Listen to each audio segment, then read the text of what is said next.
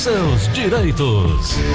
A multiprofissional Geritza está aqui conosco, doutora Geritza. Muito bom dia, tudo bom, doutora? Bom dia, Gleudson. Bom dia, ouvintes do show da manhã. Doutora, eu acho que essa, essa expressão multitarefa, é, multiplataforma, eu acho que a senhora é uma das pessoas que acabou inspirando esse título, não? pode ser, pode ser. São várias atividades simultâneas, né? Do... Ah, é, é verdade, é verdade. Mas me sinto muito bem assim, sabe? Consigo otimizar muito bem meu tempo. Doutora, é, a gente sempre fala sobre direito trabalhista e de uma forma genérica a gente acaba ajudando muita gente. O depoimento aqui do Fábio, que mora em Calcaia, é, que inclusive na sua última participação aqui diz que acabou encontrando a informação que ele precisava e não tinha como pagar alguém para orientá-lo. Ele agora diz que, que conseguiu, baseado no que a senhora informou, fazer um acordo com o patrão e diz que a boa conversa, como a senhora aconselhou, acabou resolvendo uma série de problemas. Isso é, é sempre fundamental, o, o, a conversa, né, doutora? Antes de qualquer problema, qualquer briga, é, qualquer litígio, a conversa ela é fundamental, né?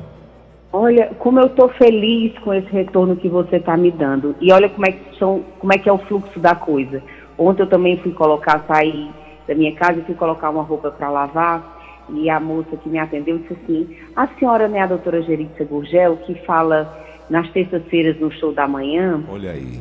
Aí eu disse: É, sou eu mesma. Você escuta, ela se escuta. Minhas férias eu escutava toda terça-feira. Olha aí que coisa boa. Muito e bom. E aí, se você gostava, se gostava, também gostava das suas orientações, porque a senhora explicava e conversava com a gente e dizia como é que a gente deveria fazer de uma forma muito tranquila.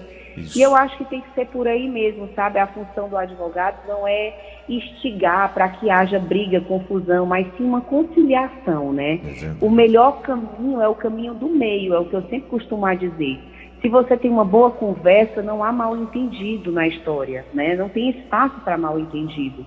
Então, se você conversar com o seu patrão e mostrar a honestidade dos seus atos, tudo fica mais fácil. Ontem mesmo, eu, eu dei, tinha dado uma orientação para a empresa e a empresa foi demitir um empregado e o empregado disse, olha, eu não posso ser demitido porque está faltando pouco tempo para me aposentar.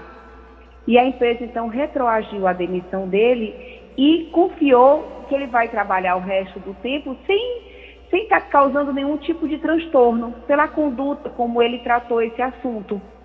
Muito bom, doutora. Então, tudo é uma questão realmente de bom senso, de uma boa conversa e de honestidade e compreender, né, assim, o tempo das coisas e compreender tanto um lado como o outro. Eu acho que é esse, eu acho que é o caminho do meio e o caminho da verdade. É sempre o melhor caminho. Sem dúvida.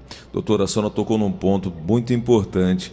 É, a empresa pode desligar o funcionário é, antes dois anos, um ano, três anos? Qual é o prazo antes do, do, do período da aposentadoria para que a empresa, desejando, possa desligar é, é, esse colaborador dentro da legalidade? Qual é o prazo que a lei enxerga? Antes da lei do FGTS, né, lá atrás, tinha essa história que você não podia ser demitido antes dos 10 anos e tudo.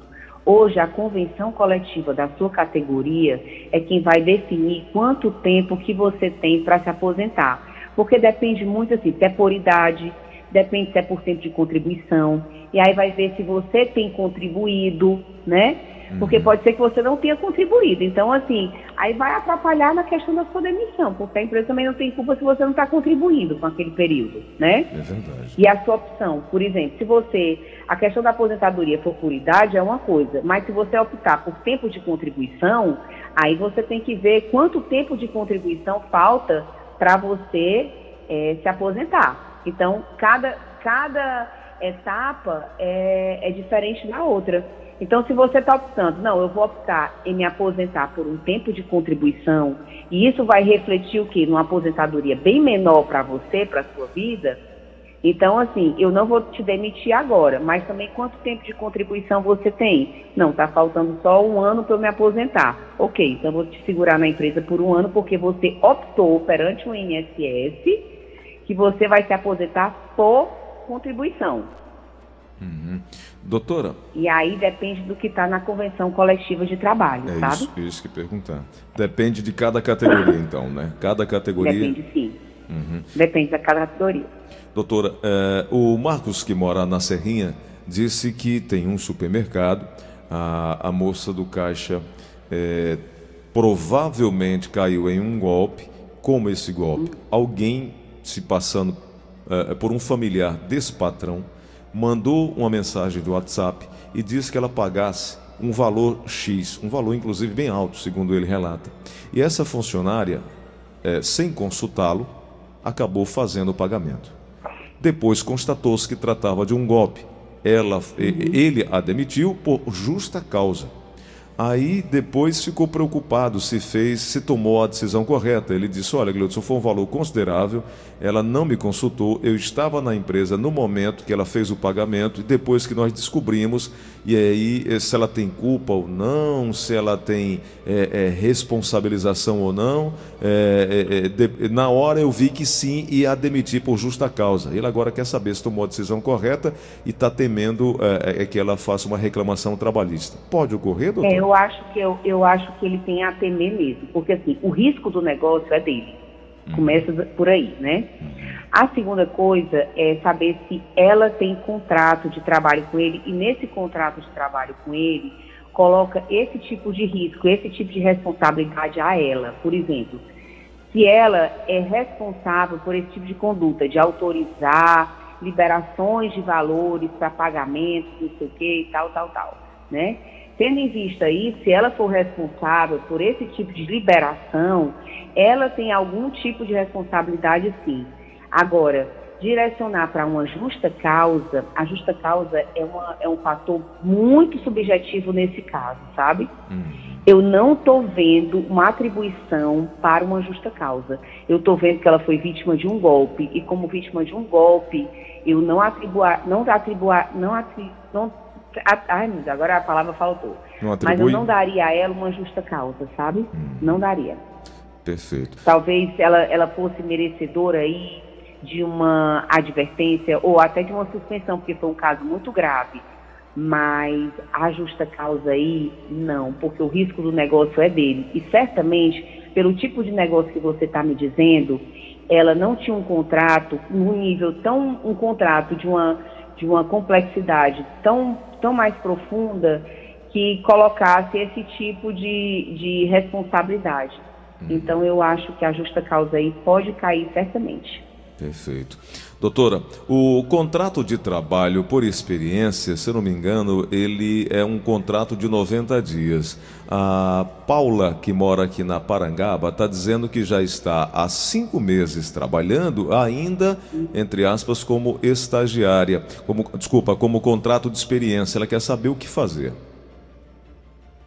Ela não está não, viu? Ela pode ficar muito tranquila, porque se já passaram os 90 dias, o contrato dela já deixou de ser de experiência e já está com o contrato por prazo indeterminado. Automaticamente, né? Automaticamente. Uhum. A carteira dela já deve estar assinada desde o primeiro dia de trabalho. É. Doutora... Né? Independentemente de estar com o contrato assinado, o contrato de experiência, ah, porque muita gente pensa que o contrato de experiência, não, vou passar três meses, depois três meses assinar a carteira. Não, o contrato de experiência começa desde o primeiro dia, a carteira tem que estar assinada no primeiro dia. E mesmo que tenha assinado desde o primeiro dia, passou, passaram os 90 dias e não foi encerrado o contrato de experiência, ele automaticamente já vira um contrato por prazo indeterminado. Uhum. Doutora, é, sobre jornada de trabalho, a Vanderlúcia, que mora no centro de Fortaleza, disse que foi contratada para trabalhar 44 horas semanais, 8 horas diárias, né?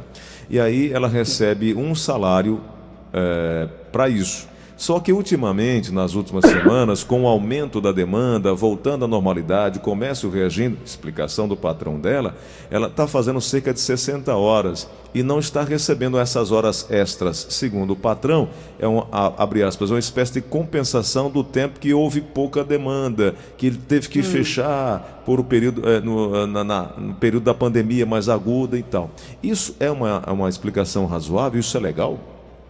É não, não é legal não, não é explicação razoável. Só seria explicação razoável se ele tivesse concordado com ela lá atrás, né? Uhum. Feito um acordo com ela, escrito, dizendo que quando voltasse, eles teriam, teriam feito um banco de horas, alguma coisa nesse sentido. Mas querer uma compreensão dela nesse momento, depois que está voltando, não, né? Ele deveria ter, ter acordado com ela lá atrás. É, olha, aqui a gente vai reduzir, mas lá na frente a gente resolve dessa forma, aí ok. Mas depois que passou, não, aí, aí não, né? Já passou.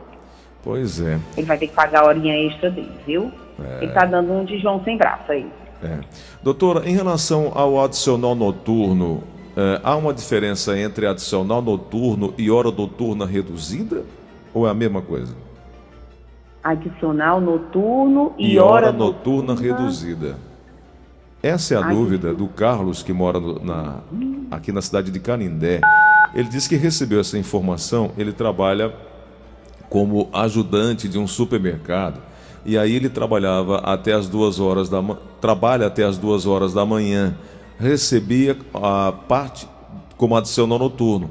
Depois ele passou a receber um valor reduzido. E a, a explicação que o patrão dele deu é que a hora noturna é reduzida, diminuiu o valor a ser pago, mas não diminuiu a carga horária.